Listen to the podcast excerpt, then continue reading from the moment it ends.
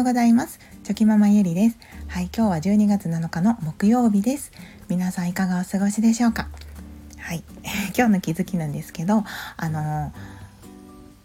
アイメッセージというテーマではい気づきがありましたのでそんなお話をしたいと思います。はい皆さんは意見を言う時にはい、私はこう思うといった感じでそのちゃんと主語を、はい、私にしてあの意見を言ったりしていますでしょうか？はい、なんか意外とその日本人っていうのはあのなんかそういうことを主語とかそういうことを言わなくても結構話をが伝わったりとか相手の人にその雰囲気をこう汲み取ってもらってその言いたいことが伝わってしまったりするのでこうどちらかというと「私は」っていう感じでこうはっきりと愛メッセージですね「私は」の愛でメッセージっていう感じでその愛メッセージとしてあの伝えることっていうのがあの少ないこともあるんじゃないかなと思ったりしています。はいでもあのアイメッセージを使って自分の意見を言うことっていうのはとっても大切だなっていうことをあの思いまして、はい、そんな気づきのお話になると思います。はい、ゆるゆるお付き合いいただけると嬉しいです。あのー、今ですね、まあ本をまたこう読んでいる中でですねまたちょっと気づきがあって、えーと、どんな本を読んでいるのかというとあの子育てに関するまた本を読んでおりまして。で、まあ、そこであの子どもたちに何か語りかける時っていうのはあのアイメッセージで伝えるのがとても大切ですよっていうことが書かれていましてでそれは私もその以前何かの本を読んだ時に子育ての本ではなかったんですけどやっぱりその主語を「私は」という感じであの必ずその「私はこう思う」っていう「私は」をつけるってことがとても大切ですよっていうような内容のものを読んだことがあってあのあここでも子育てにおいてでもやっぱり大切なんだなっていうことをこう改めて再確認しておりました。でその私はこう思うっていうことで子育てに関してですねはい私がこう思うっていうことを言うことでそのお母さんが考えていることっていうのが子供にしっかりこう伝わることになります。はい、でそのまあこういうことって人あの子どもたちにですね褒める時にもあの気をつけないといけないことがあってですねそのなんかその何でもかんでも子どもたちを褒めるっていうことはあの、まあ、良くないとされていてですね、はいまあ、今は褒める子育てとか言われてたりもするんですけどあ褒めることによって逆にその褒めないとこう子どもたちっていうのはこうやる気が出なかったりとか行動できなかったりするようになってしまうこともあるというそんなデメリットもあるんですよね。なので褒めるっていうことはこう安易にその子どもたちを動かしたい親の思い通りに動かしたいがために褒めている場合もあったりしますのでそういうのは本当に気をつけないといけないなということをあの学んで学んだんですけどでその時にどういうふうにその、まあ、子供が喜ばしい行為をしてくれた時にですねこう褒めるんじゃなくって何が大事なのかって言ったらその私はあのとても嬉しい私はとても助かったよっていうような愛メッセージでその自分の感情を伝えるってことがとっても大切なんだっていうことがあの書かれていて本当に私もそうだなっていうふうに思いました。はい、でこれはなんかその本を読まなくても自分のなんか子育てをしながら肌感で感じていたことであってですね私も以前からその褒めるってことも気をつけないといけないなっていうのをなんとなく思っていてでもその褒めたい時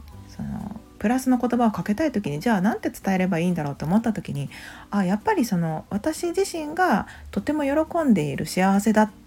嬉しいみたいなことを伝えることが大切なんだなっていうことをこう思っていてそうするようにしていたのであの先日ねそういう本を読んだ時になんか答え合わせができた感じでなんかちょっと嬉しかったんですけどなのでそのアイメッセージで伝えることで子どもたちもあお母さんは今こうすることで喜んでくれたんだなとかその自分が褒められてるわけじゃないんですけど自分がやったことに対して誰かを喜ばすことができているっていう風にまたその自己肯定感とかにもつながってきますのでそのいい風にはい。いいいい風に褒めることができるというか、まあ、褒めてるっていうかその子どもの状態そのままを認めることができていることにつながっているので、うん、あのやっぱりそういう意味でもその愛メッセージ感情を伝えるってことはとても大切だなと思います。はい、でそれが何がもっといいのかというとやっぱり私はこう思うっていうことでですねあの普段から言語化感情の言語化を子どもたちに見せ見せることで子どもたちもあそういうふうに感情を表現すればいいんだっていうふうにですねあの言葉で言おうとするようになってくるんですよね。なんかやり方をやっぱり近くでそういうふうにやってる人がいたらそれをいい意味で真似ることができますのでじゃあやっぱり感情の言語化をする練習っていうのはとっても大切なことだと思いますし大人でもですねなかなかその自分の感情を言語化する瞬間っていうのはなかなかないですよね。今私はとても幸せだとか私はこういうことに対してとても嬉しいと思っているとか、はい、なのでそういうところに自分自身もアンテナを立ててあの言葉にすることができますので自分自身にとってもあの言語化感情の言語化の練習になりますし子どもたちにとってもあの表現の仕方を学ぶことができますのでやっぱり自分自身がそうやって愛メッセージで伝えていくっていうことがとても大切なんだなっていう、はい、気づきになりました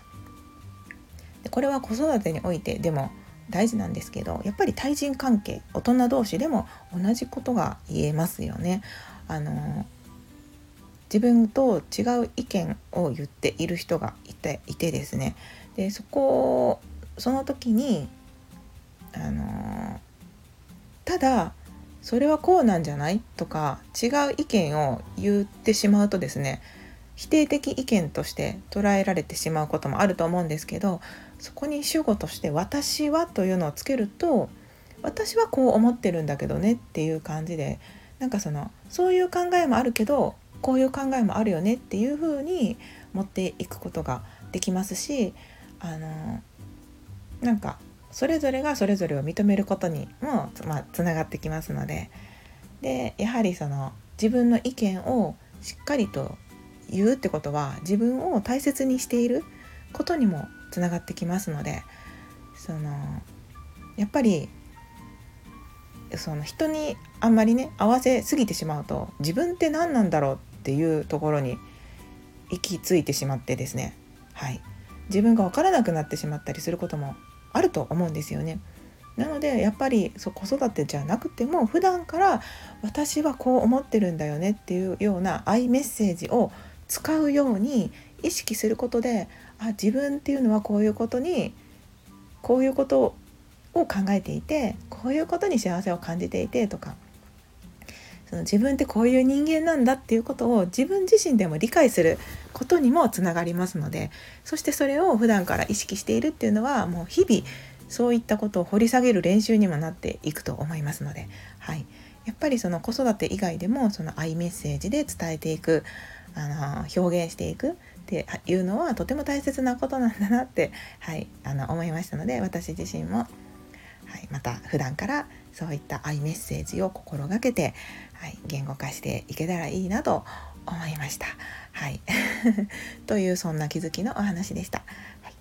では今日も最後までお聴きくださいまして本当にありがとうございました。今日もぼちぼちやっていきましょう。ではまた明